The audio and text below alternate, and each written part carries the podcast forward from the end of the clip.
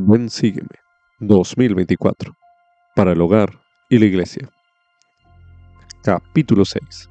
Segundo Nefi. Capítulos del 1 al 2. Lección asignada del 5 al 11 de febrero de 2024. Titulado Libres para escoger la libertad y la vida eterna por medio del gran mediador.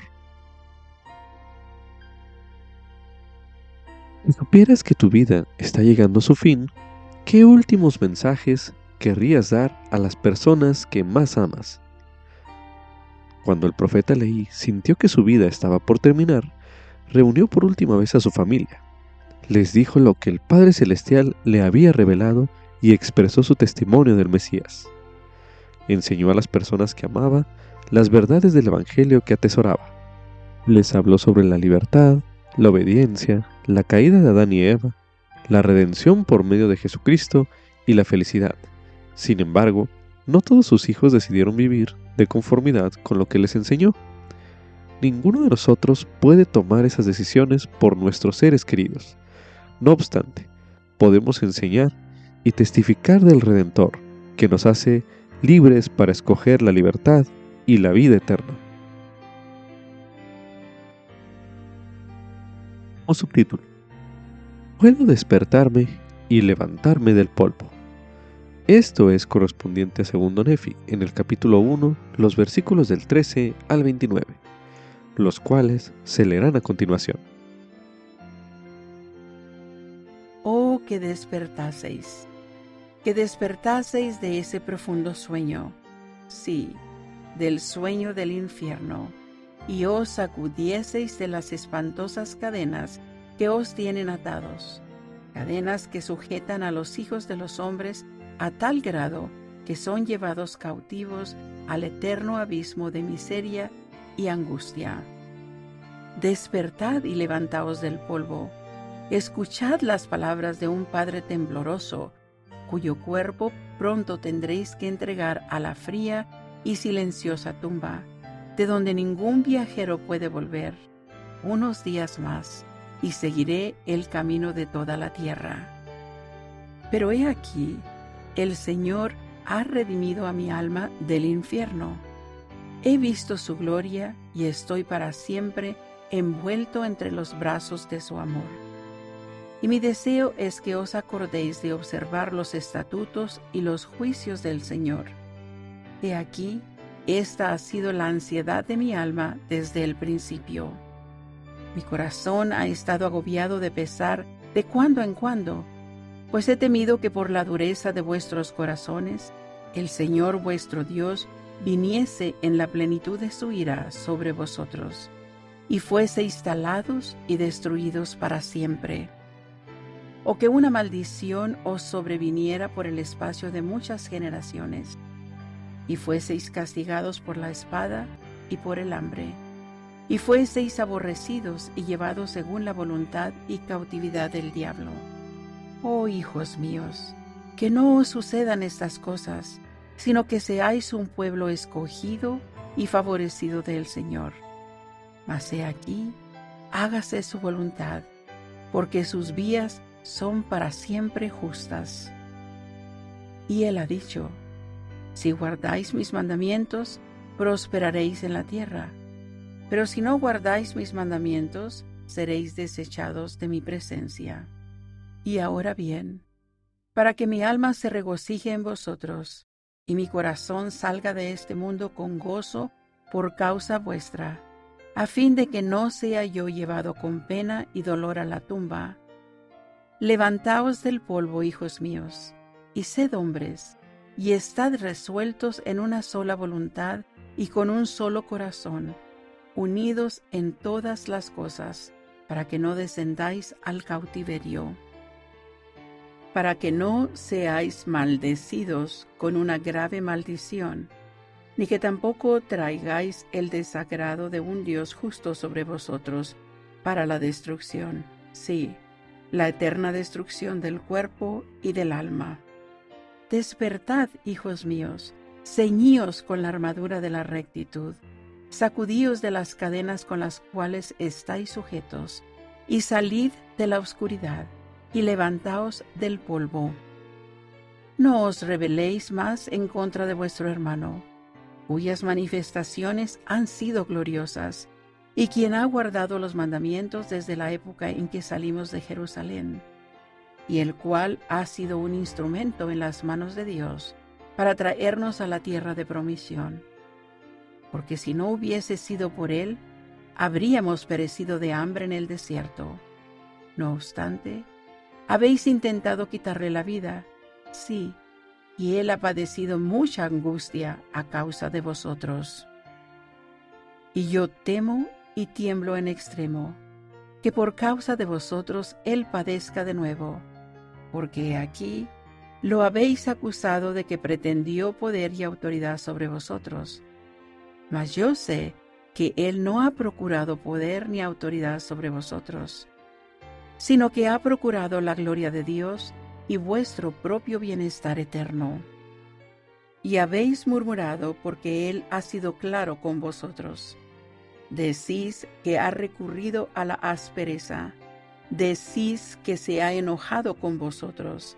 Mas he aquí que su severidad fue el rigor del poder de la palabra de Dios que estaba en él. Y lo que vosotros llamáis ira fue la verdad, según la que se halla en Dios, la cual él no pudo reprimir, expresándose intrépidamente concerniente a vuestras iniquidades. Y es menester que el poder de Dios esté con él, aun hasta mandaros que obedezcáis. Mas he aquí, no fue él, sino el Espíritu del Señor que en él estaba, el cual le abrió la boca para que hablara, de modo que no la podía cerrar. Y ahora bien, hijo mío, Lamán, y también Lemuel y Sam, y también vosotros, hijos míos, que sois hijos de Ismael. He aquí, si escucháis la voz de Nefi, no pereceréis. Y si lo escucháis, os dejo una bendición, sí, mi primera bendición. Pero si no queréis escucharlo, retiro mi primera bendición, sí, mi bendición, y quedará sobre él. En los versículos que acabamos de leer en este bloque de lectura, observe las palabras que Leí usó para describir la condición espiritual de Lamán y Lemuel. Y medite a continuación. ¿Qué le ayuda a usted a despertarse de un profundo sueño espiritual? Medite brevemente.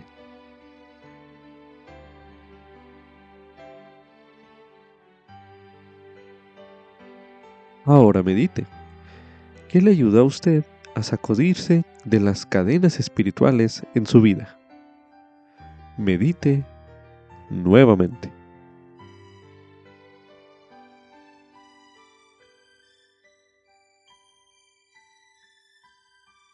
A continuación, se le invita a pensar en el testimonio del profeta Leí expresado en el versículo 15, el cual se releerá a continuación.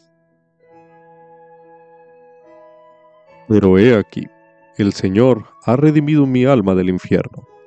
He visto su gloria, y estoy para siempre envuelto entre los brazos de su amor. Ahora se le invita a pensar en la invitación que él hace en el versículo 23, el, el cual se releerá a continuación.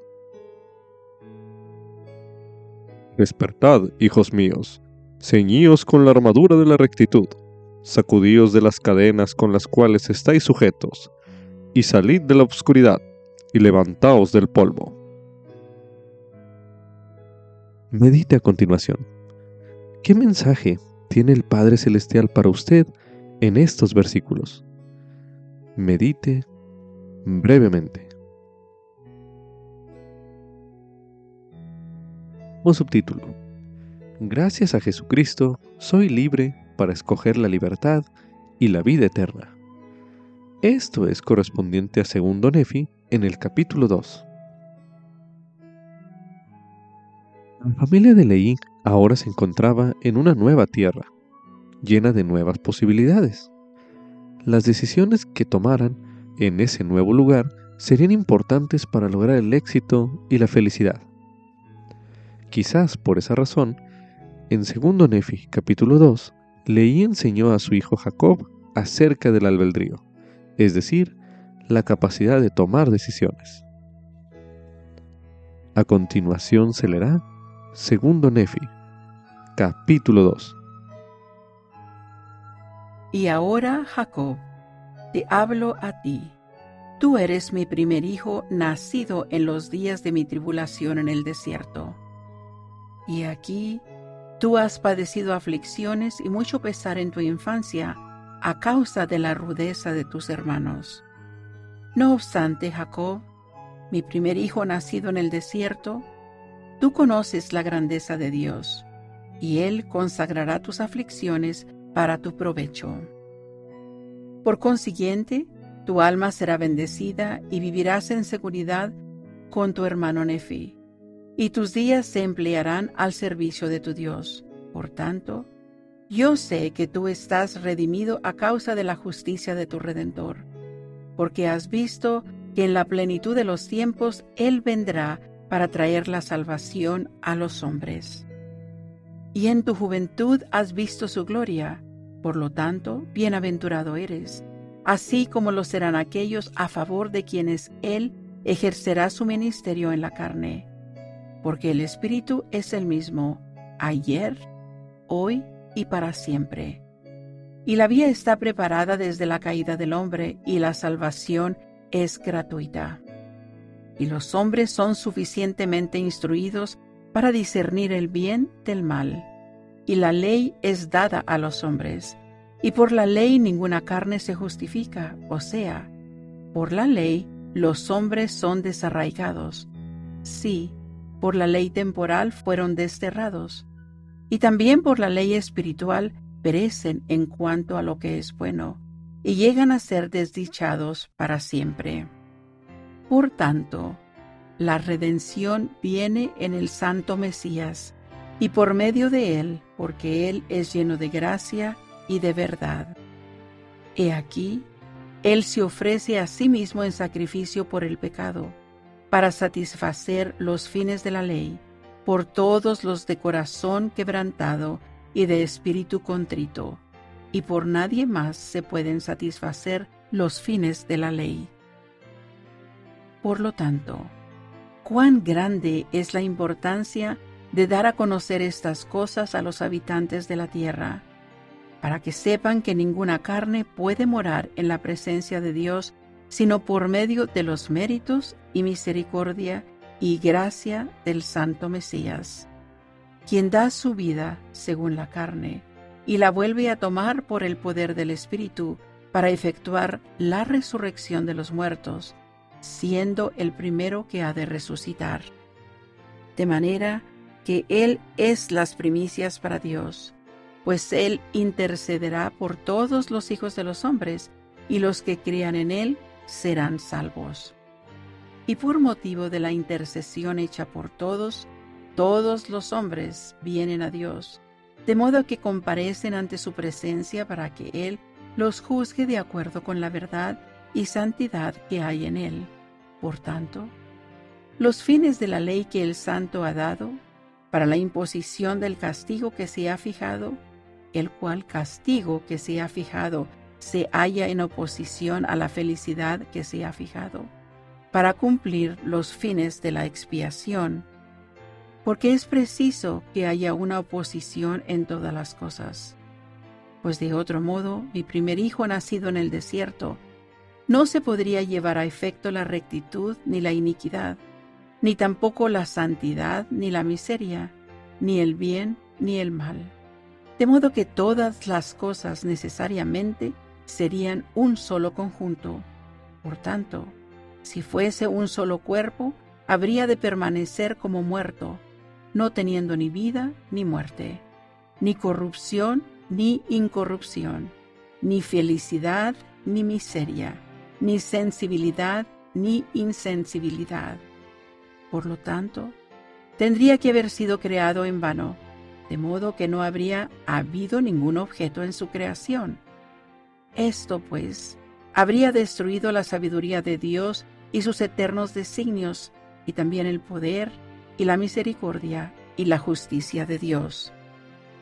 Y si decís que no hay ley, decís también que no hay pecado. Si decís que no hay pecado, decís también que no hay rectitud. Y si no hay rectitud, no hay felicidad. Y si no hay rectitud ni felicidad, tampoco hay castigo ni miseria. Y si estas cosas no existen, Dios no existe. Y si no hay Dios, nosotros no existimos, ni la tierra, porque no habría habido creación de cosas, ni para actuar, ni para que se actúe sobre ellas. Por consiguiente, todo se habría desvanecido. Y ahora bien, hijos míos, os hablo estas cosas para vuestro provecho e instrucción, porque hay un Dios. Y Él ha creado todas las cosas, tanto los cielos como la tierra, y todo cuanto en ellos hay, tanto las cosas que actúan como aquellas sobre las cuales se actúa.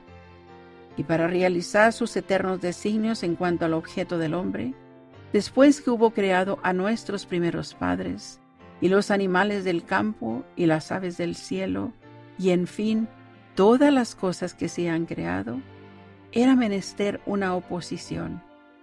Sí, el fruto prohibido en oposición al árbol de la vida, siendo dulce el uno y amargo el otro.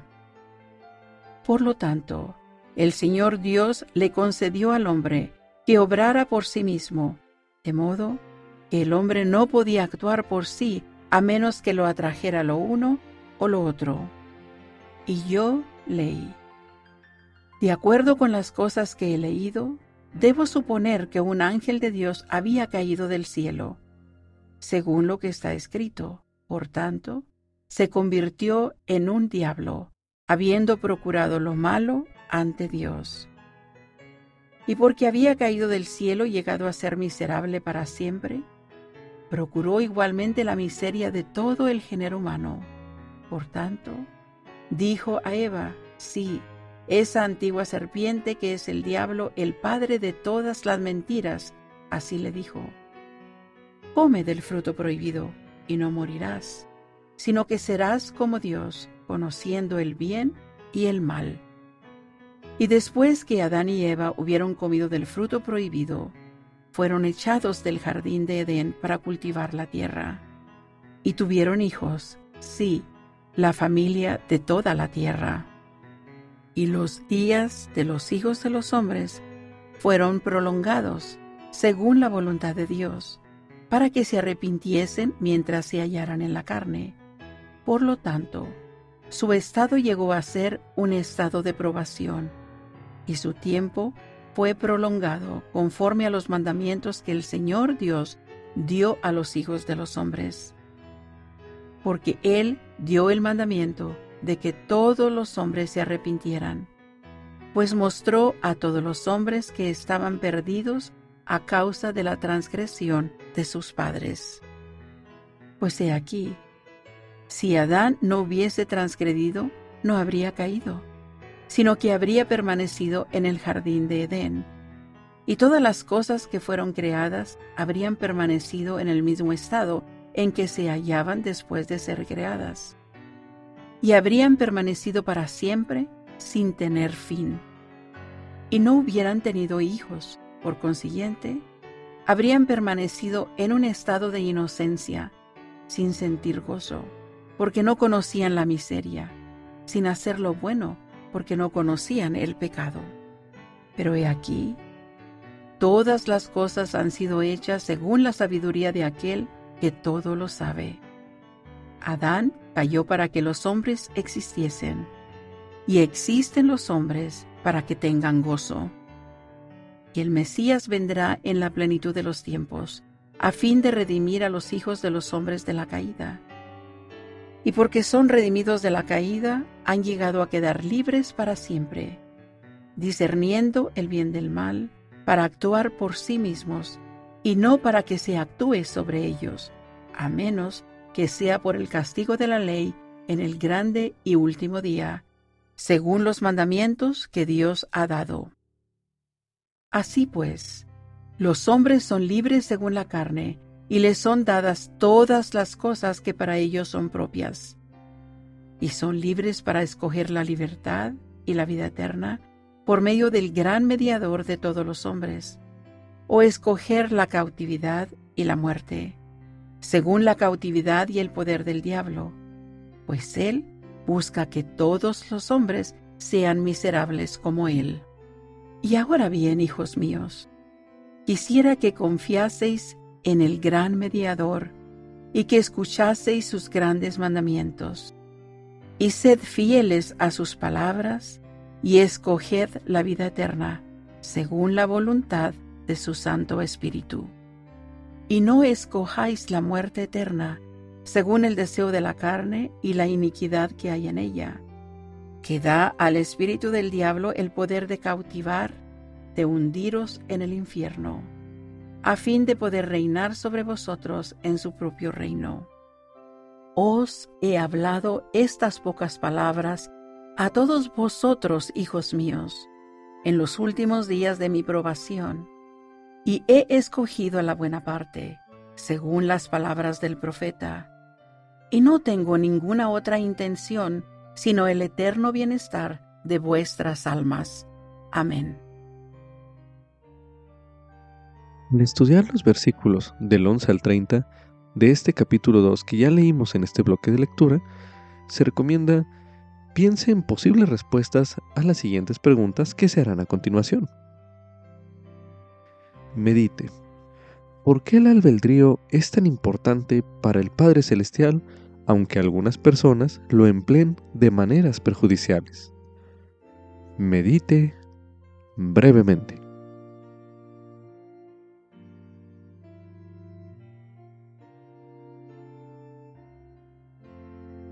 Ahora medite.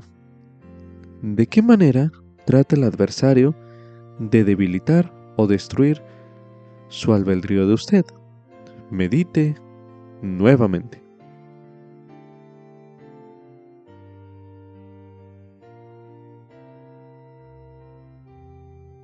Ahora medite.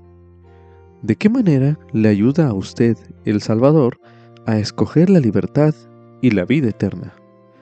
Medite brevemente.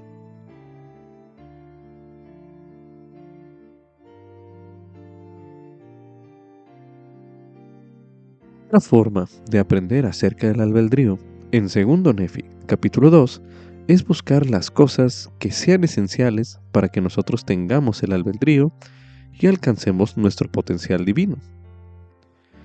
Para esto, como ejemplo, a continuación se releerá segundo Nefi, capítulo 2, el versículo 5, donde se menciona y los hombres son suficientemente instruidos para discernir el bien del mal. Y la ley es dada a los hombres, y por la ley ninguna carne se justifica, o sea, por la ley los hombres son desarraigados. Sí, por la ley temporal fueron desterrados, y también por la ley espiritual, perecen en cuanto a lo que es bueno, y llegan a ser desdichados para siempre. En este versículo se pudiera ver que una de las cosas que son esenciales para que nosotros tengamos el albedrío y alcancemos nuestro potencial divino es discernir el bien del mal, es decir, tener una ley. Continuando con este ejercicio, a continuación se leerá segundo Nefi, capítulo 2, los versículos 11 y 16, los cuales se leerán a continuación. porque es preciso que haya una oposición en todas las cosas, pues de otro modo, mi primer hijo nacido en el desierto, no se podría llevar a efecto la rectitud, ni la iniquidad, ni tampoco la santidad, ni la miseria, ni el bien, ni el mal, de modo que todas las cosas necesariamente serían un solo conjunto. Por tanto, si fuese un solo cuerpo, habría de permanecer como muerto, no teniendo ni vida ni muerte ni corrupción, ni incorrupción, ni felicidad, ni miseria, ni sensibilidad, ni insensibilidad. Por lo tanto, el Señor Dios le concedió al hombre que obrara por sí mismo, de modo que el hombre no podía actuar por sí a menos que lo atrajera lo uno o lo otro. Medite a continuación. En estos versículos, ¿qué cosas cree que sean esenciales para que nosotros tengamos el albedrío y alcancemos nuestro potencial divino? Medite brevemente.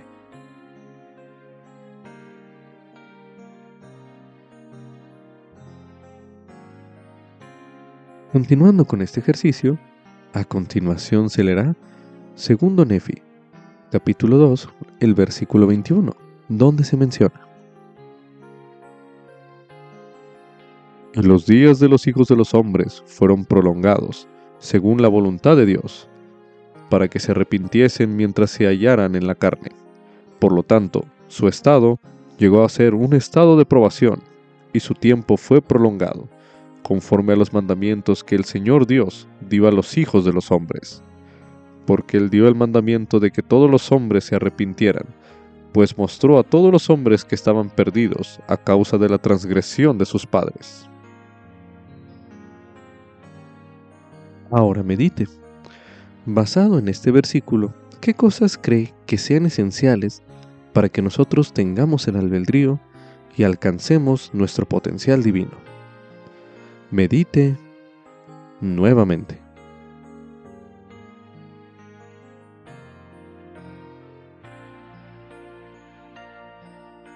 Continuando con este ejercicio, a continuación se leerá Segundo Nefi, en el capítulo 2, los versículos del 6 al 9 y del 26 al 28, que dicen lo siguiente. Por tanto, la redención viene en el Santo Mesías, y por medio de él, porque él es lleno de gracia y de verdad. He aquí, él se ofrece a sí mismo en sacrificio por el pecado, para satisfacer los fines de la ley, por todos los de corazón quebrantado y de espíritu contrito, y por nadie más se pueden satisfacer los fines de la ley. Por lo tanto, cuán grande es la importancia de dar a conocer estas cosas a los habitantes de la tierra para que sepan que ninguna carne puede morar en la presencia de Dios, sino por medio de los méritos y misericordia y gracia del Santo Mesías, quien da su vida según la carne y la vuelve a tomar por el poder del Espíritu, para efectuar la resurrección de los muertos, siendo el primero que ha de resucitar. De manera que Él es las primicias para Dios, pues Él intercederá por todos los hijos de los hombres y los que crean en Él serán salvos. Y el Mesías vendrá en la plenitud de los tiempos, a fin de redimir a los hijos de los hombres de la caída.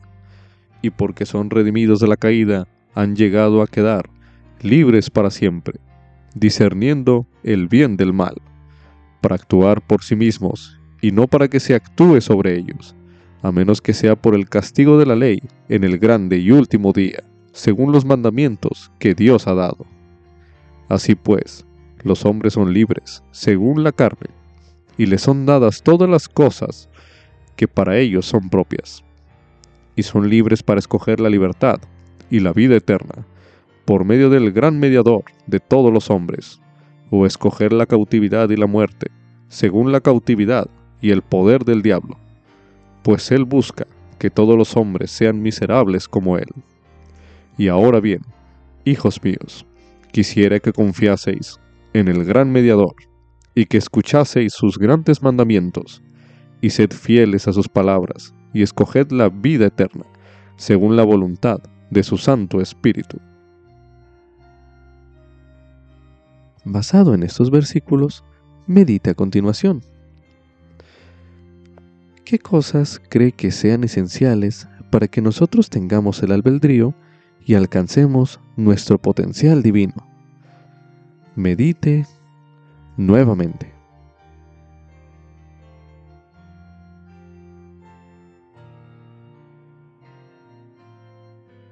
Ahora medite.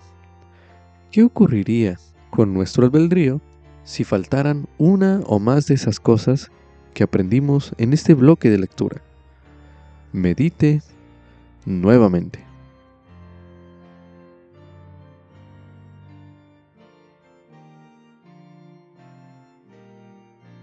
Continuación, se recomienda realizar el siguiente ejercicio. En el manual para la fortaleza de la juventud, una guía para tomar decisiones, cada una de las seis secciones que comprenden ese manual contiene invitaciones y bendiciones prometidas. Se recomienda examinar una o más de estas secciones y escoger entonces una bendición prometida que usted espere recibir en su vida. Con lo que pausa a este recurso de audio y haga este ejercicio ahora mismo.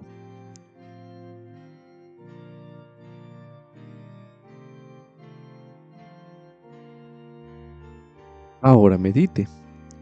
¿Qué invitación debe seguir usted por medio de sus actos para recibir esa bendición?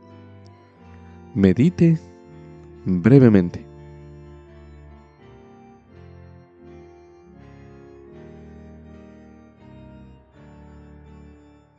Continuación, se le invita a considerar hablar con alguien acerca de las bendiciones que usted ha recibido al seguir esas invitaciones. También se recomienda ver el tema albedrío y responsabilidad, uno de los temas del Evangelio, disponible en la biblioteca del Evangelio, el cual se leerá a continuación. Albedrío. El don de escoger y actuar por nosotros mismos. Antes de nacer, usted vivió como hijo o hija espiritual de Dios. Aprendió acerca del plan que el Padre Celestial preparó para que usted progrese y llegue a ser semejante a Él. Él le dio el don del albedrío moral, lo cual significa que tiene la libertad de seguir a Dios y su plan o no hacerlo. El principio del albedrío le da el poder de actuar por sí mismo. También significa que tiene que asumir la responsabilidad de sus decisiones. En el mundo preterrenal, Satanás pretendió destruir el albedrío del hombre, y muchos lo siguieron. El hecho de que usted esté aquí en la tierra significa que utilizó su albedrío para aceptar el plan de Dios y seguirlo. Mediante la guía del Espíritu Santo, Dios lo fortalecerá en sus esfuerzos por utilizar el albedrío moral para seguirlo. Cuando escoja ser recto, descubrirá mayor paz y gozo, y con el tiempo será digno de recibir la vida eterna. ¿Qué es el albedrío? Dios ha dado a sus hijos la capacidad y el privilegio de actuar por sí mismos y no que se actúe sobre ellos. Eso significa que podemos elegir si queremos o no obedecer los mandamientos de Dios. Experimentaremos las consecuencias, buenas o malas, de nuestras decisiones. Dios describió este don como albedrío moral. Sección 1 Usted es responsable de las decisiones que toma en esta vida. Cada día uno toma cientos de decisiones con respecto a las cosas en las que piensa, lo que dice y lo que hace. El presidente Thomas S. Monson dijo que algunas de nuestras decisiones no marcarán ninguna diferencia en el orden eterno de las cosas, mientras que otras marcarán toda la diferencia. Esto lo menciona en su mensaje Los tres aspectos de las decisiones, pronunciado en la Conferencia General de octubre de 2010. Con la ayuda de Dios, usted puede saber qué decisiones son las más importantes. Una de las razones por las que Dios manda a sus hijos a la tierra es para probarlos, para ver si harán todas las cosas que el Señor su Dios les mandare. En este mundo, usted afronta oposición en todas las cosas, lo que le aporta innumerables oportunidades de ejercer su albedrío. Algún día se le hará responsable de sus pensamientos, palabras y hechos. El modo en que se use su albedrío moral dará forma a su experiencia en esta vida y en el mundo venidero. El elder David Abednar, del Quórum de los Dos Apóstoles, explicó que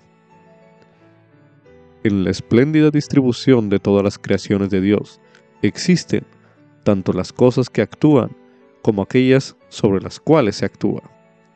Habiendo sido dotados del albedrío, ustedes y yo venimos a ser agentes. Y ante todo, hemos de actuar y no permitir tan solo que se actúe sobre nosotros. Esto es un fragmento del mensaje y no hay para ellos tropiezo, pronunciado en la Conferencia General de octubre de 2006. ¿Cómo aclara esa declaración la diferencia que existe entre los hijos de Dios y sus otras creaciones? Medite brevemente.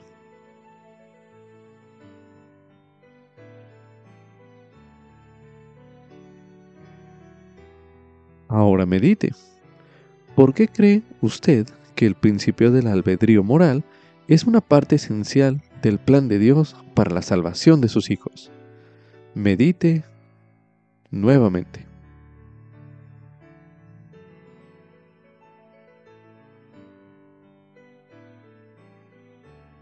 Sección 2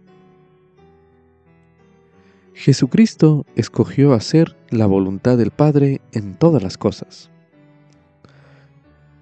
Cuando Jesús tenía 12 años, María y José descubrieron que no estaba con su familia mientras volvían a casa desde Jerusalén. Lo encontraron en el templo contestando preguntas de aquellos que estudiaban la ley de Dios. María le preguntó a Jesús si estaba al tanto de que lo habían estado buscando. Jesús respondió, ¿No sabías que en los asuntos de mi Padre me es necesario estar? Así lo menciona en Lucas capítulo 2, el versículo 49. Jesús siempre tomaba decisiones basándose en la voluntad de su Padre. Jesucristo es el ejemplo perfecto de usar el albedrío moral para escoger la rectitud por encima del interés propio y el pecado. Sección 3. Deje que Dios prevalezca en su vida.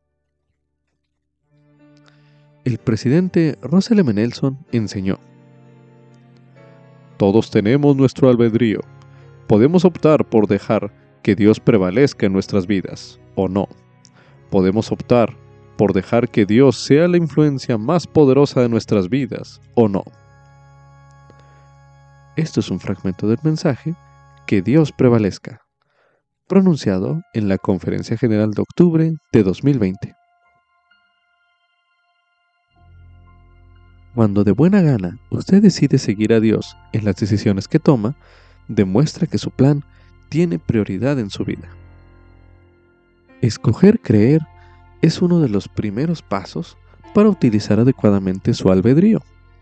Creer en Jesucristo aumenta su fe y confianza en Él. Cristo también desea que crea en sus palabras reveladas por medio de sus profetas a medida que continúa la restauración de la plenitud de su Evangelio.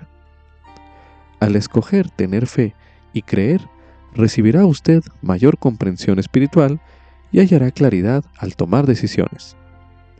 Su deseo de ser obediente aumentará y es más probable que elija un camino que conduzca a la vida eterna.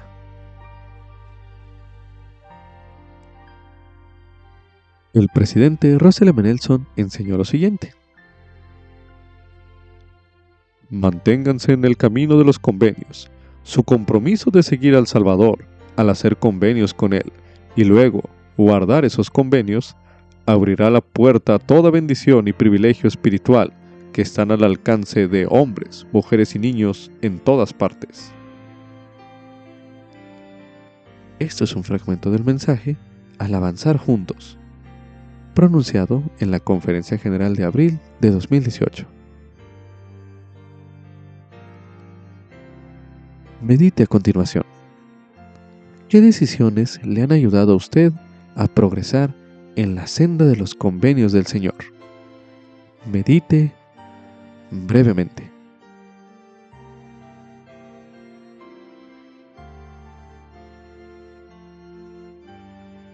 Ahora medite. ¿Qué decisiones tomará que le ayudarán a permanecer en la senda de los convenios? Medite nuevamente.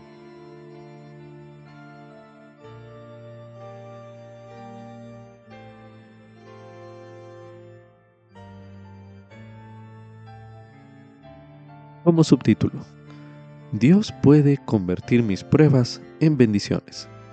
Esto es correspondiente a segundo Nefi, en el capítulo 2, los versículos del 1 al 4 y del 6 al 25, los cuales se leerán a continuación. Y ahora, Jacob, te hablo a ti. Tú eres mi primer hijo nacido en los días de mi tribulación en el desierto. Y aquí, tú has padecido aflicciones y mucho pesar en tu infancia a causa de la rudeza de tus hermanos. No obstante, Jacob, mi primer hijo nacido en el desierto, tú conoces la grandeza de Dios, y Él consagrará tus aflicciones para tu provecho.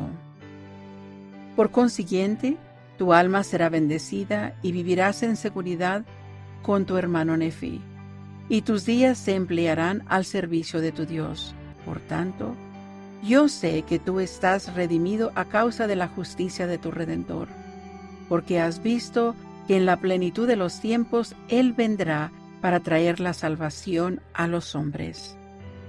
Y en tu juventud has visto su gloria, por lo tanto, bienaventurado eres, así como lo serán aquellos a favor de quienes Él ejercerá su ministerio en la carne, porque el Espíritu es el mismo, ayer, hoy y para siempre. Y la vía está preparada desde la caída del hombre y la salvación es gratuita. Por tanto, la redención viene en el Santo Mesías y por medio de él, porque él es lleno de gracia y de verdad. He aquí, él se ofrece a sí mismo en sacrificio por el pecado, para satisfacer los fines de la ley, por todos los de corazón quebrantado y de espíritu contrito, y por nadie más se pueden satisfacer los fines de la ley. Por lo tanto, cuán grande es la importancia de dar a conocer estas cosas a los habitantes de la tierra, para que sepan que ninguna carne puede morar en la presencia de Dios sino por medio de los méritos y misericordia y gracia del Santo Mesías, quien da su vida según la carne y la vuelve a tomar por el poder del Espíritu para efectuar la resurrección de los muertos, siendo el primero que ha de resucitar. De manera que Él es las primicias para Dios, pues Él intercederá por todos los hijos de los hombres, y los que crean en Él serán salvos. Y por motivo de la intercesión hecha por todos, todos los hombres vienen a Dios, de modo que comparecen ante su presencia para que Él los juzgue de acuerdo con la verdad y santidad que hay en él. Por tanto, los fines de la ley que el santo ha dado, para la imposición del castigo que se ha fijado, el cual castigo que se ha fijado se halla en oposición a la felicidad que se ha fijado, para cumplir los fines de la expiación, porque es preciso que haya una oposición en todas las cosas pues de otro modo mi primer hijo nacido en el desierto no se podría llevar a efecto la rectitud ni la iniquidad, ni tampoco la santidad ni la miseria, ni el bien ni el mal. De modo que todas las cosas necesariamente serían un solo conjunto.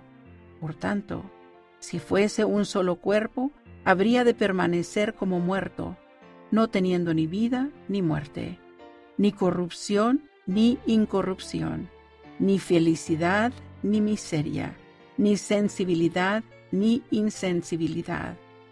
Por lo tanto, tendría que haber sido creado en vano, de modo que no habría habido ningún objeto en su creación. Esto, pues, habría destruido la sabiduría de Dios y sus eternos designios, y también el poder y la misericordia y la justicia de Dios. Y si decís que no hay ley, decís también que no hay pecado. Si decís que no hay pecado, decís también que no hay rectitud. Y si no hay rectitud, no hay felicidad. Y si no hay rectitud ni felicidad, tampoco hay castigo ni miseria. Y si estas cosas no existen, Dios no existe. Y si no hay Dios, nosotros no existimos, ni la tierra, porque no habría habido creación de cosas, ni para actuar, ni para que se actúe sobre ellas. Por consiguiente, todo se habría desvanecido. Y ahora bien, hijos míos, os hablo estas cosas para vuestro provecho e instrucción, porque hay un Dios. Y Él ha creado todas las cosas, tanto los cielos como la tierra, y todo cuanto en ellos hay, tanto las cosas que actúan como aquellas sobre las cuales se actúa. Y para realizar sus eternos designios en cuanto al objeto del hombre, después que hubo creado a nuestros primeros padres, y los animales del campo y las aves del cielo, y en fin, todas las cosas que se han creado, era menester una oposición. Sí, el fruto prohibido en oposición al árbol de la vida, siendo dulce el uno y amargo el otro. Por lo tanto, el Señor Dios le concedió al hombre que obrara por sí mismo, de modo que el hombre no podía actuar por sí a menos que lo atrajera lo uno o lo otro. Y yo leí. De acuerdo con las cosas que he leído, debo suponer que un ángel de Dios había caído del cielo, según lo que está escrito. Por tanto, se convirtió en un diablo, habiendo procurado lo malo ante Dios. Y porque había caído del cielo y llegado a ser miserable para siempre, procuró igualmente la miseria de todo el género humano. Por tanto, dijo a Eva, sí, esa antigua serpiente que es el diablo, el padre de todas las mentiras, así le dijo, come del fruto prohibido y no morirás, sino que serás como Dios, conociendo el bien y el mal. Y después que Adán y Eva hubieron comido del fruto prohibido, fueron echados del jardín de Edén para cultivar la tierra. Y tuvieron hijos, sí, la familia de toda la tierra. Y los días de los hijos de los hombres fueron prolongados, según la voluntad de Dios, para que se arrepintiesen mientras se hallaran en la carne.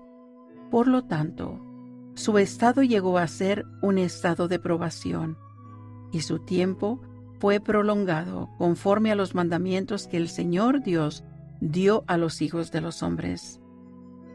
Porque Él dio el mandamiento de que todos los hombres se arrepintieran, pues mostró a todos los hombres que estaban perdidos a causa de la transgresión de sus padres. Pues he aquí, si Adán no hubiese transgredido, no habría caído sino que habría permanecido en el jardín de Edén. Y todas las cosas que fueron creadas habrían permanecido en el mismo estado en que se hallaban después de ser creadas. Y habrían permanecido para siempre sin tener fin. Y no hubieran tenido hijos, por consiguiente, habrían permanecido en un estado de inocencia, sin sentir gozo, porque no conocían la miseria, sin hacer lo bueno, porque no conocían el pecado. Pero he aquí, todas las cosas han sido hechas según la sabiduría de aquel que todo lo sabe. Adán cayó para que los hombres existiesen, y existen los hombres para que tengan gozo. Leí sabía que su joven hijo Jacob había sufrido aflicciones y mucho pesar durante su niñez. Medite a continuación. ¿Por qué piensa usted que el testimonio de Leí, expresado en los versículos que ya leímos en este bloque de lectura, habrá sido de valor para Jacob? Medite brevemente.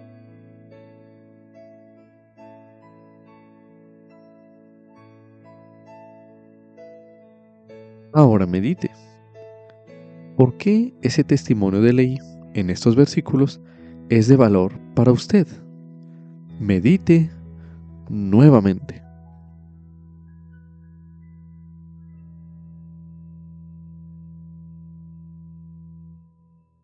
Se le invita a prestar especial atención a las palabras y frases que le parezcan especialmente poderosas a usted. A continuación se releerá segundo Nefi, capítulo 2, el versículo 2, para dar énfasis a la siguiente pregunta, el cual dice lo siguiente. No obstante, Jacob, mi primer hijo nacido en el desierto, tú conoces las grandezas de Dios, y Él consagrará tus aflicciones para tu provecho. Medite a continuación. ¿En qué forma ha consagrado Dios sus aflicciones para el provecho de usted? Medite una última vez en este bloque de lectura.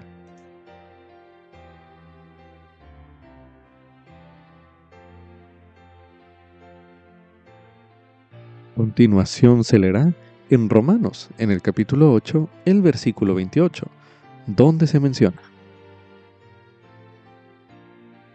Y sabemos que para los que aman a Dios, todas las cosas obrarán juntamente para su bien, para los que conforme a su propósito son llamados. También se recomienda estudiar el mensaje Las injusticias exasperantes por el elder Dale G. Renlund del Quórum de los Doce Apóstoles, mensaje pronunciado en la Conferencia General de abril de 2021, el cual escucharemos a continuación. En 1994, en Ruanda, un país del este de África, se produjo un genocidio que se debió en parte a tensiones tribales arraigadas. Se estima que se mató a más de medio millón de personas. Notablemente, el pueblo de Ruanda en gran medida ha hecho las paces, aunque esos eventos continúan teniendo repercusiones. Hace una década, mientras visitábamos Ruanda, mi esposa y yo entablamos una conversación con un pasajero en el aeropuerto de Kigali, quien lamentó la injusticia del genocidio y preguntó de manera conmovedora, si hubiera un Dios, ¿no habría hecho algo al respecto? Para aquel hombre, y para muchos de nosotros, el sufrimiento y las injusticias brutales pueden parecer incompatibles con la realidad de un Padre Celestial bondadoso y amoroso. Sin embargo, Él es real, es bondadoso y ama a cada uno de sus hijos de manera perfecta. Esta dicotomía es tan antigua como la humanidad y no se puede explicar con un breve eslogan ni con una pegatina o calcomanía en un parachoques. Para darle sentido, examinemos diversos tipos de injusticias. Consideren a una familia en la que cada hijo recibió semanalmente un monto de dinero por hacer quehaceres domésticos. El hijo, John, compra dulces, mientras que la hija Ana ahorra el dinero. Con el tiempo, Ana se compró una bicicleta. John consideró que era totalmente injusto que Ana obtuviera una bicicleta y él no. Sin embargo, lo que creó la desigualdad fueron las decisiones de John y no las acciones de los padres. La decisión de Ana de pasar por alto la satisfacción inmediata de comer dulces no infligió ninguna injusticia a John, ya que él tuvo la misma oportunidad que su hermana. Asimismo, nuestras decisiones también pueden producir ventajas o desventajas a lo largo de nuestra vida. Como reveló el Señor, si en esta vida una persona adquiere más conocimiento e inteligencia que otra por medio de su diligencia y obediencia, hasta ese grado le llevará la ventaja en el mundo venidero. Cuando otras personas se benefician debido a sus decisiones concienzudas, no podemos concluir de manera correcta que se nos haya tratado injustamente si hemos tenido la misma oportunidad. Otro ejemplo de injusticia proviene de una situación que afrontó mi esposa Ruth cuando era niña. Un día, Ruth se enteró de que su madre llevaría a una hermana menor, Merla, a comprar zapatos nuevos. Ruth se quejó. Mamá, es muy injusto. Merla fue quien recibió el último par de zapatos nuevos. La madre preguntó, Ruth, ¿te quedan bien tus zapatos? Ruth respondió, pues sí. Entonces la madre dijo, a ella ya no le quedan los zapatos. Ruth estuvo de acuerdo en que cada hijo de la familia debería tener zapatos que le quedasen bien. Aunque a Ruth le hubiera gustado tener nuevos zapatos, su percepción de que la trataban injustamente se disipó cuando vio las circunstancias desde el punto de vista de su madre. Algunas injusticias no se pueden explicar. Las injusticias inexplicables son exasperantes. Hay injusticias que provienen de vivir con un cuerpo que es imperfecto, que está lesionado o enfermo. La vida terrenal por naturaleza es injusta. Algunas personas nacen en la abundancia, otras no. Algunas tienen padres amorosos, otras no. Algunas viven muchos años, otras pocos, etcétera, etcétera, etcétera. Algunas personas cometen errores perjudiciales incluso cuando intentan hacer el bien. Algunas otras optan por no mitigar las injusticias cuando podrían hacerlo. Lamentablemente, algunas personas utilizan el albedrío que Dios les ha dado para herir a otros cuando no deberían hacerlo. Los diferentes tipos de injusticias pueden combinarse y crear un tsunami de injusticias abrumadoras.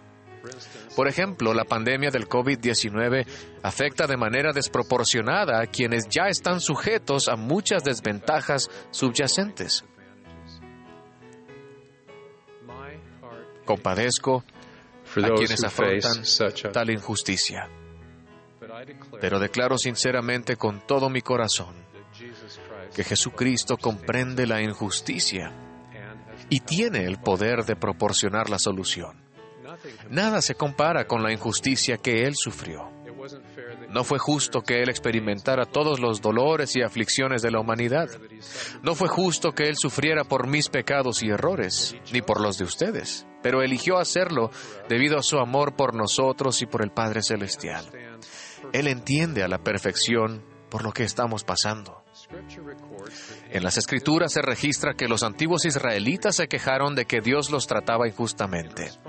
En respuesta, Jehová preguntó, ¿acaso se olvidará la mujer de su niño de pecho y dejará de compadecerse del hijo de su vientre? Por improbable que sea que una madre amorosa olvide a su bebé, Jehová declaró que su devoción es incluso más inamovible. Él afirmó, pues aunque se olviden ellas, yo no me olvidaré de ti. He aquí que en las palmas de mis manos te tengo grabada. Delante de mí están siempre tus muros. Debido a que Jesucristo soportó el sacrificio expiatorio infinito, Él nos, nos, comprende a la perfección. Siempre está al tanto de nosotros y de nuestras circunstancias.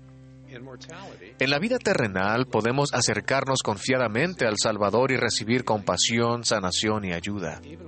Incluso cuando suframos inexplicablemente, Dios puede bendecirnos de maneras sencillas, comunes y significativas.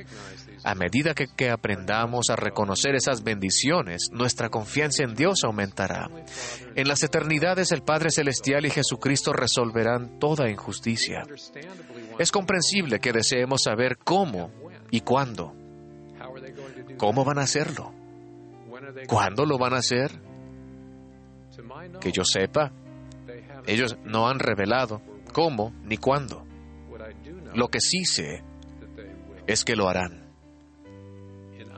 En situaciones injustas, una de nuestras tareas es confiar en que todo lo que es injusto en la vida se puede remediar por medio de la expiación de Jesucristo.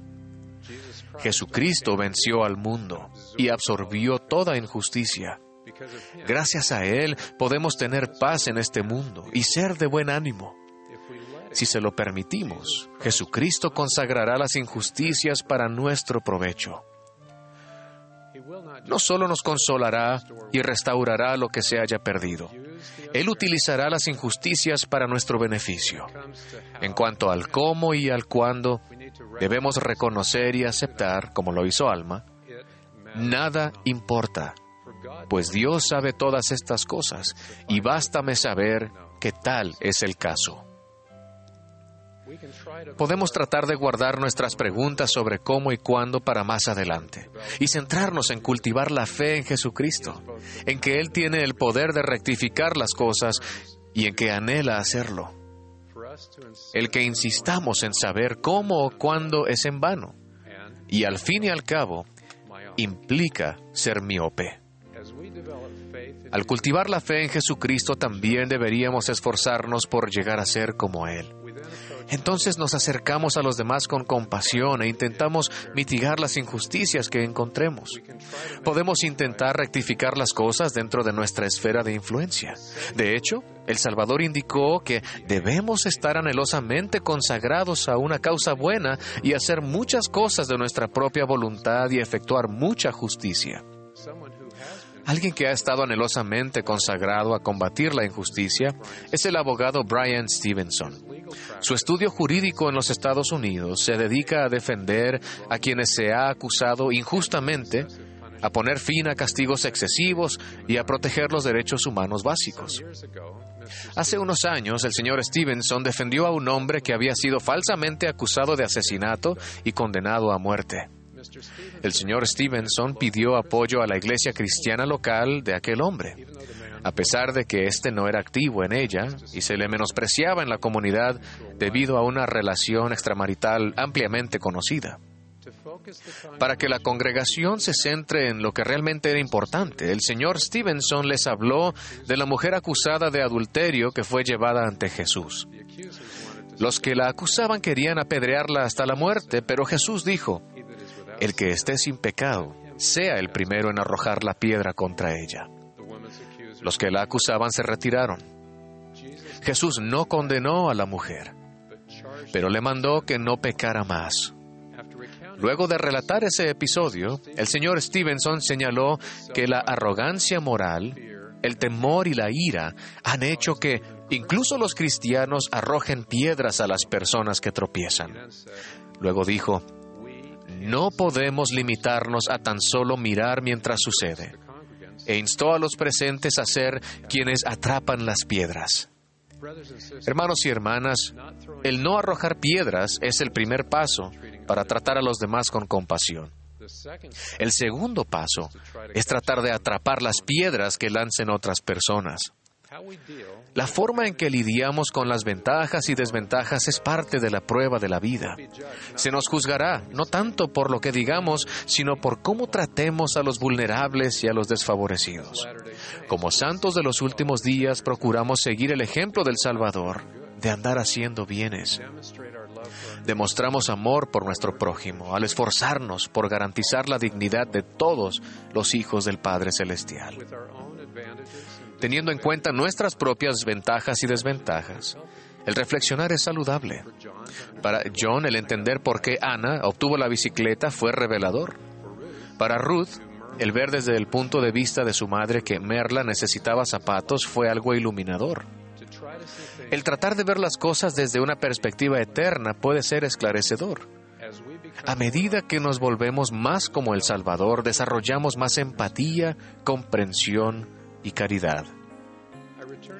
Vuelvo a la pregunta que planteó nuestro compañero de viaje en Kigali, quien lamentaba la injusticia del genocidio de Ruanda y preguntaba, si hubiera un Dios, ¿no habría hecho algo al respecto?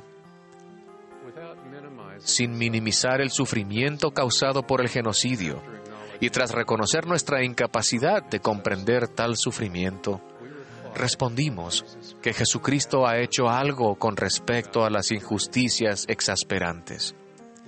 Explicamos muchos preceptos del Evangelio concernientes a Jesucristo y a la restauración de su iglesia. Después, con lágrimas en los ojos, nuestro compañero preguntó, ¿quieren decir que hay algo que puedo hacer por mis padres y mi tío muertos? Dijimos, claro que sí. Luego testificamos que todo lo que es injusto en la vida puede rectificarse mediante la expiación de Jesucristo y que por medio de su autoridad las familias pueden unirse para siempre.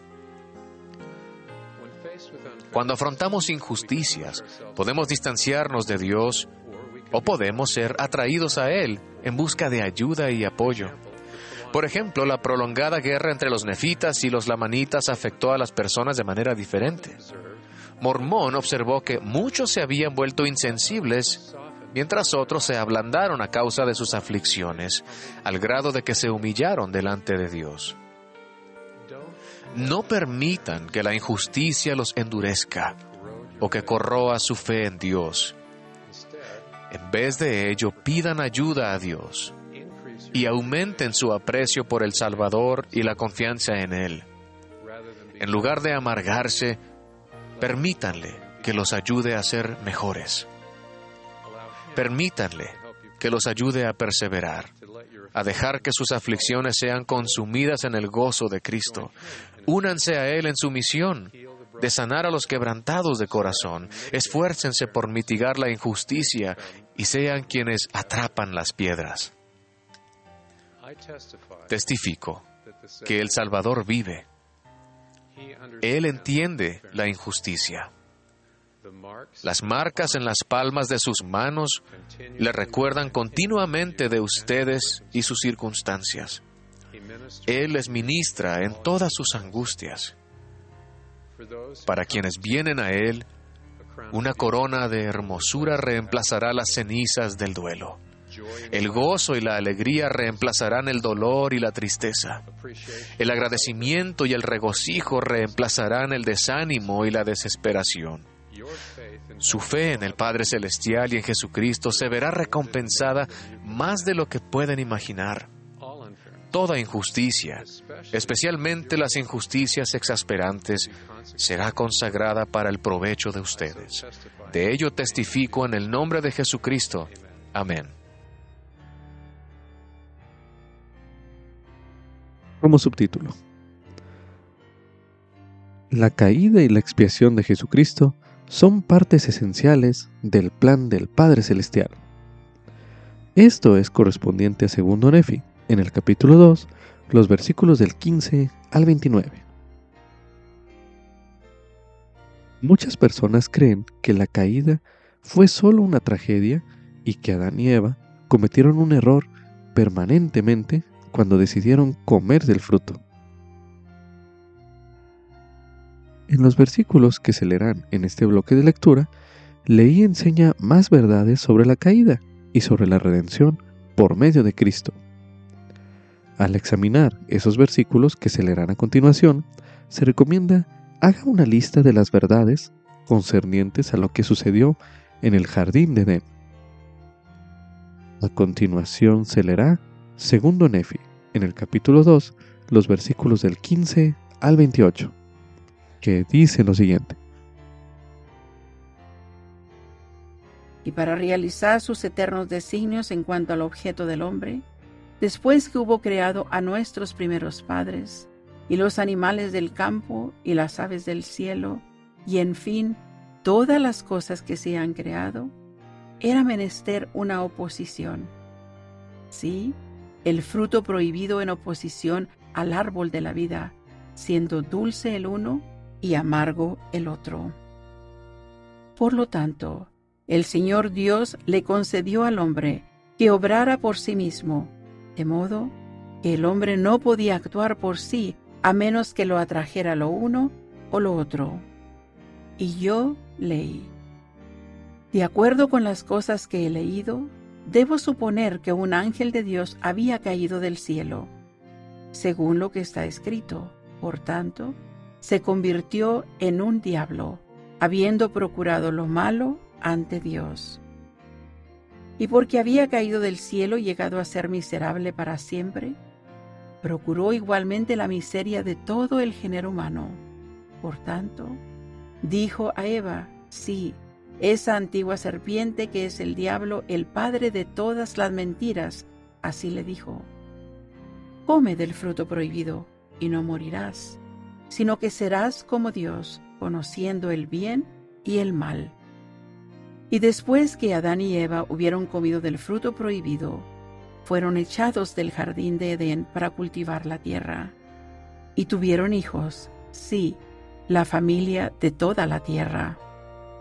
Y los días de los hijos de los hombres fueron prolongados, según la voluntad de Dios, para que se arrepintiesen mientras se hallaran en la carne. Por lo tanto, su estado llegó a ser un estado de probación, y su tiempo fue prolongado conforme a los mandamientos que el Señor Dios dio a los hijos de los hombres.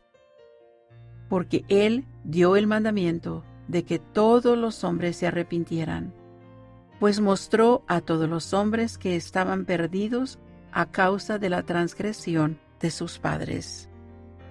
Pues he aquí, si Adán no hubiese transgredido, no habría caído, sino que habría permanecido en el jardín de Edén, y todas las cosas que fueron creadas habrían permanecido en el mismo estado en que se hallaban después de ser creadas, y habrían permanecido para siempre sin tener fin. Y no hubieran tenido hijos, por consiguiente, habrían permanecido en un estado de inocencia, sin sentir gozo, porque no conocían la miseria, sin hacer lo bueno, porque no conocían el pecado. Pero he aquí, todas las cosas han sido hechas según la sabiduría de aquel que todo lo sabe. Adán cayó para que los hombres existiesen, y existen los hombres para que tengan gozo. Y el Mesías vendrá en la plenitud de los tiempos, a fin de redimir a los hijos de los hombres de la caída. Y porque son redimidos de la caída, han llegado a quedar libres para siempre, discerniendo el bien del mal, para actuar por sí mismos y no para que se actúe sobre ellos, a menos que sea por el castigo de la ley en el grande y último día, según los mandamientos que Dios ha dado. Así pues, los hombres son libres según la carne, y les son dadas todas las cosas que para ellos son propias. Y son libres para escoger la libertad y la vida eterna por medio del gran mediador de todos los hombres, o escoger la cautividad y la muerte, según la cautividad y el poder del diablo, pues él busca que todos los hombres sean miserables como él.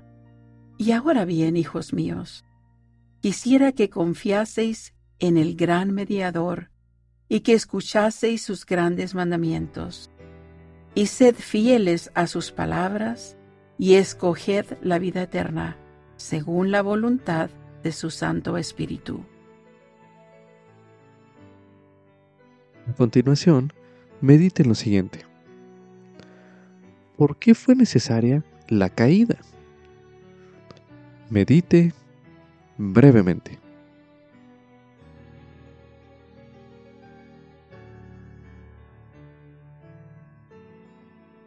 Ahora medite. ¿Qué función desempeñó Jesucristo para vencer las consecuencias de la caída. Medite nuevamente.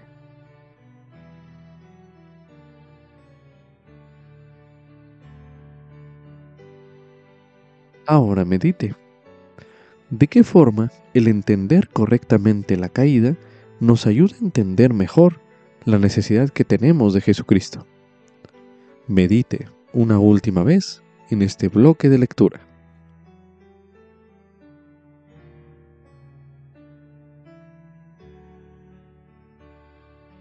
También se recomienda estudiar el mensaje El Gran Plan de Salvación por el elder Dalina Chokes, en aquel entonces como miembro del Quórum de los Doce Apóstoles.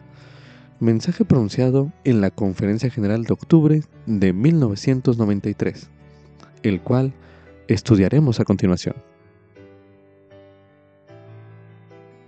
El Evangelio de Jesucristo contesta preguntas como, ¿de dónde vinimos? Porque estamos aquí y hacia dónde vamos. Los profetas lo han llamado el plan de salvación y el gran plan de felicidad. Podemos entender por inspiración ese mapa de la eternidad y emplearlo para que nos guíe en nuestra jornada por este mundo. El Evangelio nos enseña que somos los hijos espirituales de nuestros padres celestiales. Antes de nuestro nacimiento aquí tuvimos una personalidad espiritual y premortal como hijos de nuestro Padre Eterno. Se nos colocó en esta tierra para que progresáramos hacia nuestro destino. Que era la vida eterna. Estas verdades nos ofrecen, como guía para tomar decisiones, una perspectiva exclusiva y valores diferentes de los de aquellos que dudan de la existencia de Dios y creen que la vida es el resultado de un proceso casual. Nuestro punto de vista de lo que es la vida comienza con un concilio en los cielos Allí se les enseñó a los hijos espirituales de Dios el plan eterno que Él tenía para ellos. Ya habíamos progresado todo lo que era posible sin un cuerpo físico y sin tener la experiencia terrenal. A fin de lograr la plenitud de gozo. Teníamos que probar que estábamos dispuestos a obedecer los mandamientos de Dios en circunstancias en las que no tuviéramos memoria alguna de lo que pasó antes de que naciéramos aquí en la tierra. En el transcurso de la vida terrenal. Estaríamos sujetos a la muerte y manchados por el pecado para poder rescatarnos de la muerte y del pecado. El plan de nuestro Padre Celestial nos concedía un Salvador, cuya expiación nos redimiría a todos de la muerte y pagaría el precio para que todos quedáramos limpios de pecado bajo las condiciones que Él nos impondría. Satanás tenía su propio plan. Él proponía asegurar la salvación de todos los hijos espirituales de Dios quitándoles la libertad de elección y eliminando así la posibilidad de que pecaran cuando se rechazó su plan. Satanás y los espíritus que lo siguieron se opusieron al plan del Padre y fueron expulsados. Todos los innumerables seres humanos que han nacido en esta tierra eligieron el plan del Padre y lucharon para defenderlo. Muchos de nosotros también hicimos convenios con nuestro Padre con respecto a lo que haríamos en la vida terrenal. Aunque no se nos ha revelado de qué forma.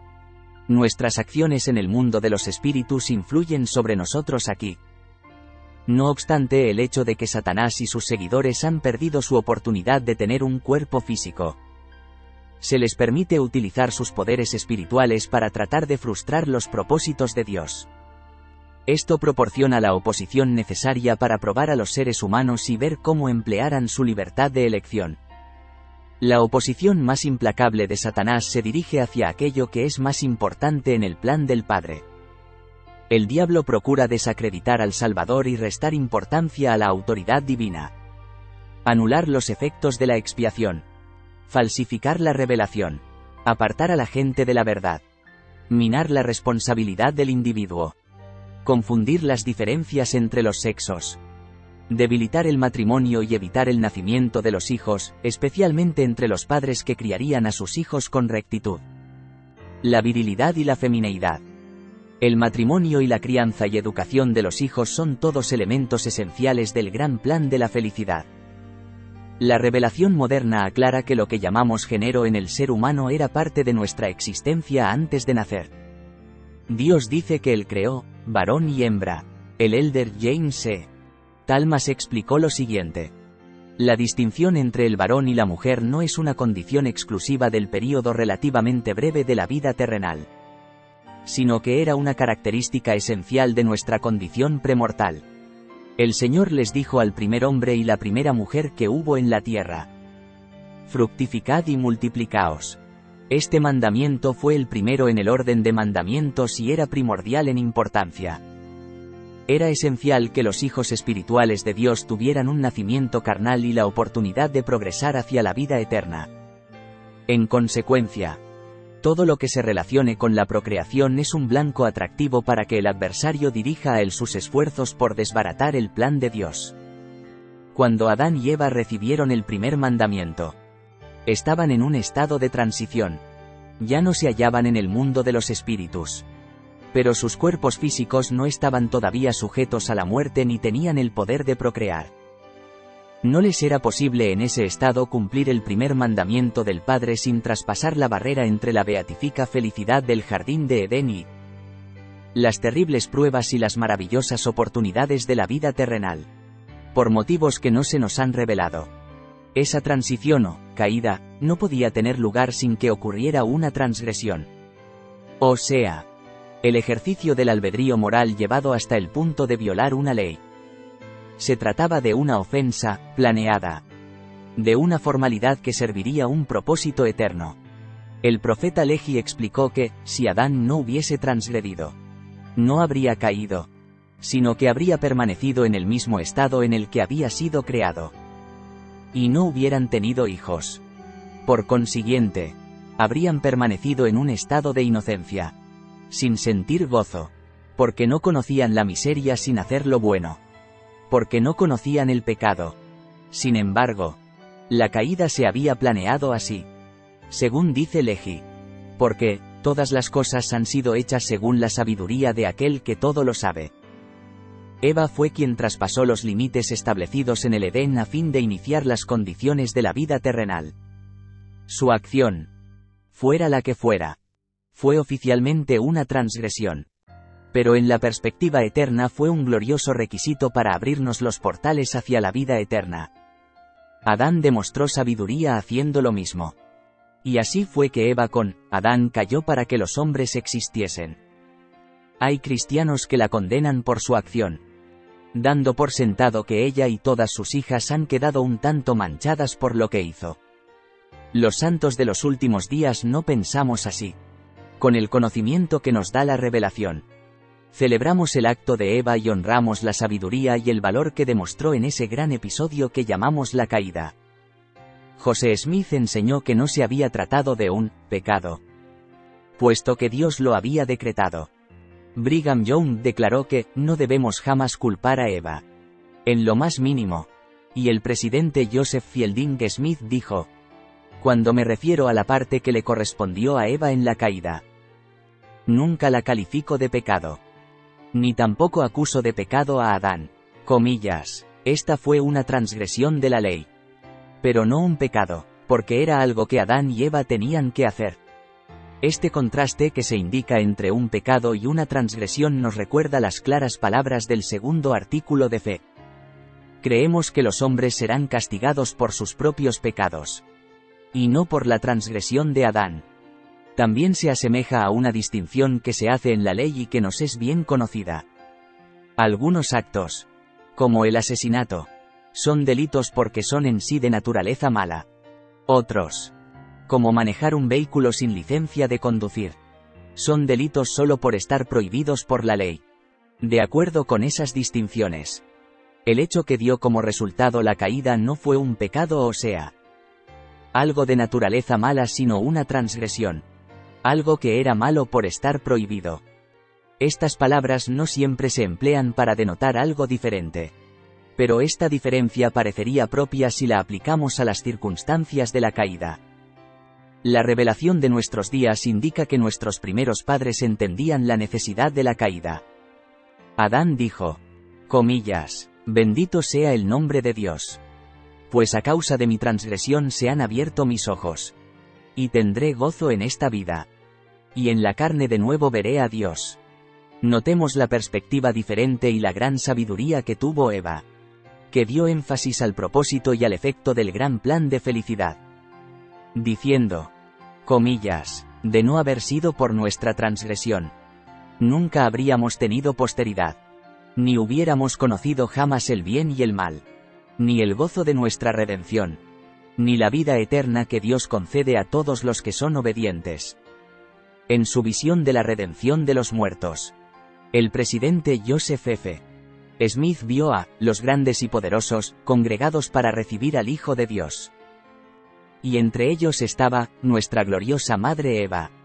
Al comprender el plan de salvación, también comprendemos el propósito de los mandamientos que Dios ha dado a sus hijos.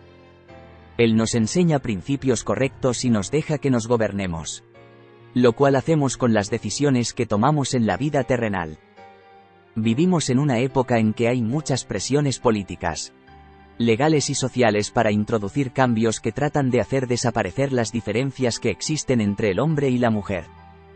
Nuestra perspectiva eterna nos coloca en oposición a los cambios que alteren esos deberes y privilegios separados de mujeres y hombres que son esenciales para lograr el gran plan de felicidad.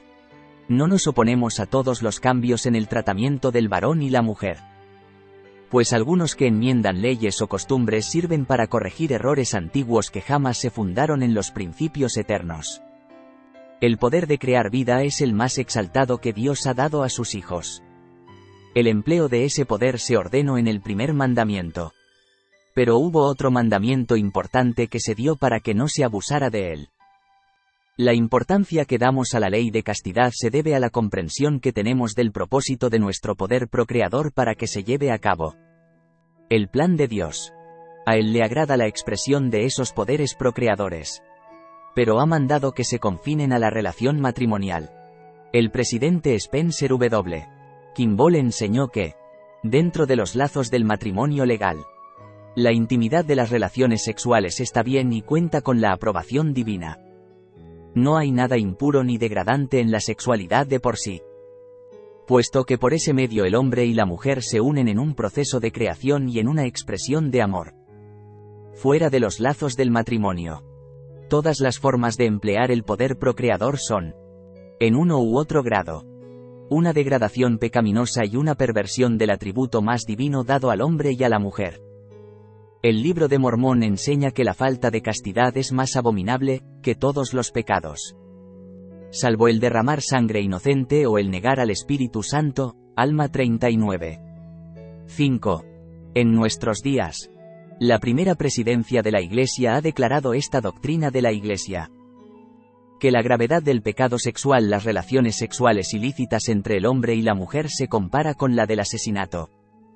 Algunas personas que no conocen el plan de salvación se comportan como animales salvajes. Pero los santos de los últimos días, especialmente los que han hecho convenios sagrados, no se pueden tomar esa libertad.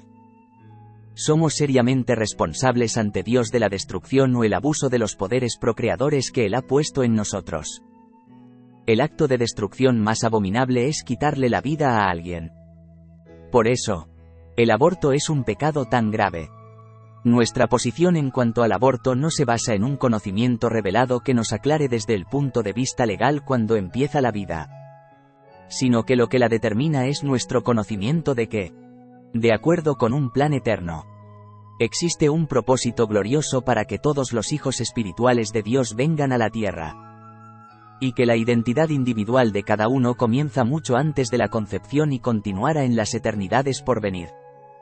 Confiamos en los profetas de Dios, que nos han dicho que, aunque existen, raras, excepciones, la práctica del aborto voluntario está fundamentalmente opuesta al mandamiento del Señor. Ando, matarás. Ni harás ninguna cosa semejante. Nuestro conocimiento del gran plan de felicidad nos proporciona además una perspectiva exclusiva del matrimonio y de los hijos. También en este aspecto vamos en contra de la fuerte corriente de las costumbres. Las leyes y la economía. Cada vez aumenta más la proporción de parejas que desprecian el matrimonio. Y muchos de los que se casan deciden no tener hijos o limitar el número de hijos que tengan. En los últimos años, la difícil situación económica que existe en muchos países ha alterado la costumbre tradicional de que haya en el hogar solo uno que gane el sustento. De la familia. El aumento de las mujeres que trabajan y que tienen hijos pequeños indica que inevitablemente debe reducirse el tiempo que la madre dedique a enseñar a sus hijos. El efecto que esto tiene se hace evidente en el continuo incremento de abortos, divorcios, niños descuidados y delincuencia juvenil se nos enseña que el matrimonio es indispensable para que se cumpla el plan de Dios. Para proveer a los espíritus que nazcan el ambiente propicio y aprobado y para preparar a los miembros de la familia para la vida eterna.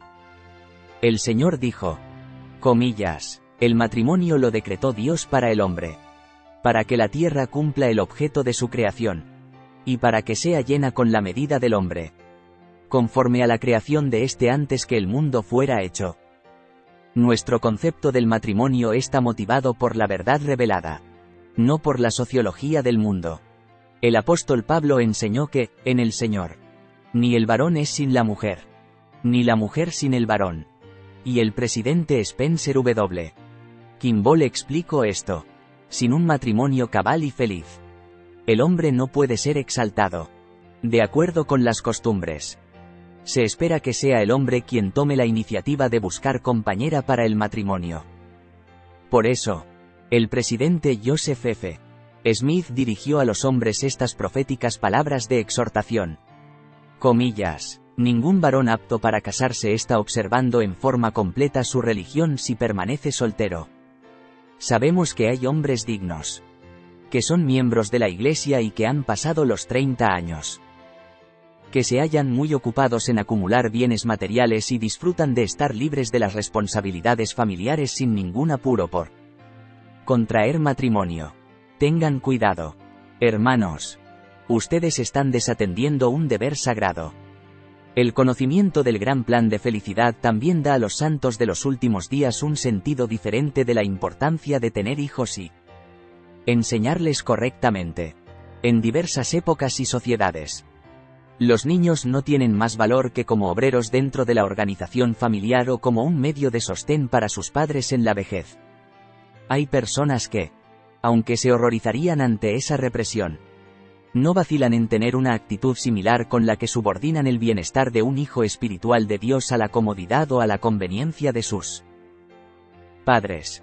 El Salvador enseñó que no debemos hacernos tesoros en la tierra, sino prepararnos tesoros para el cielo. Si consideramos el propósito principal del gran plan de felicidad, creo que, ya sea en la tierra o en el cielo, nuestro tesoro principal deben ser nuestros hijos y nuestra posteridad.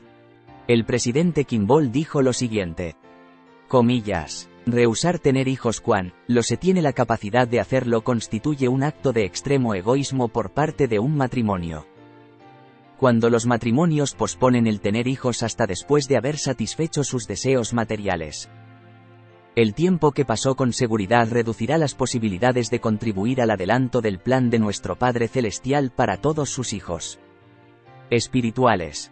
Los santos de los últimos días que son fieles no pueden considerar a los hijos como un estorbo para lograr lo que el mundo llama el cumplimiento de sus sueños. Los convenios que hemos hecho con Dios y el propósito principal de esta vida se encuentran ligados a esos pequeñitos que esperan de nosotros tiempo. Amor y sacrificios. ¿Cuántos hijos debe tener una pareja? Todos los que pueda atender bien. Por supuesto, Atender a los niños implica algo más que darles la vida.